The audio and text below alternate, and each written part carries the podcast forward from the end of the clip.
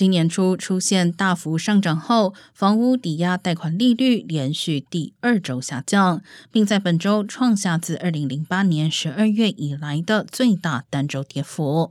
根据房地美的数据，截至周四的七天内，三十年期固定利率抵押贷款的平均利率为百分之五点三零，低于前一周的百分之五点七零，并且抵消了五六月的涨幅。不过，仍然高于去年同期的百分之二点九零。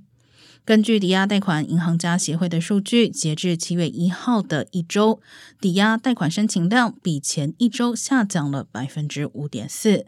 Realtor.com 表示，房屋的挂牌价则连续二十四个月同比增长超过百分之八点五。